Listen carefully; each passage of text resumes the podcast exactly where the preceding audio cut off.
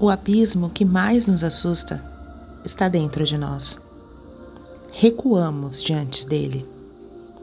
Tememos cair nele e sermos engolidos por ele. Defendemo-nos da voragem que nos sorve para dentro dele.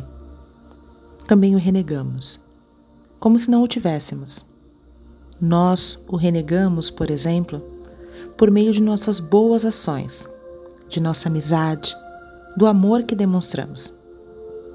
Porém, atrás de tudo isso, espreita o aspecto inquietante de nosso abismo. Como tememos, vivemos de maneira diferente, às vezes como se ele não existisse para nós.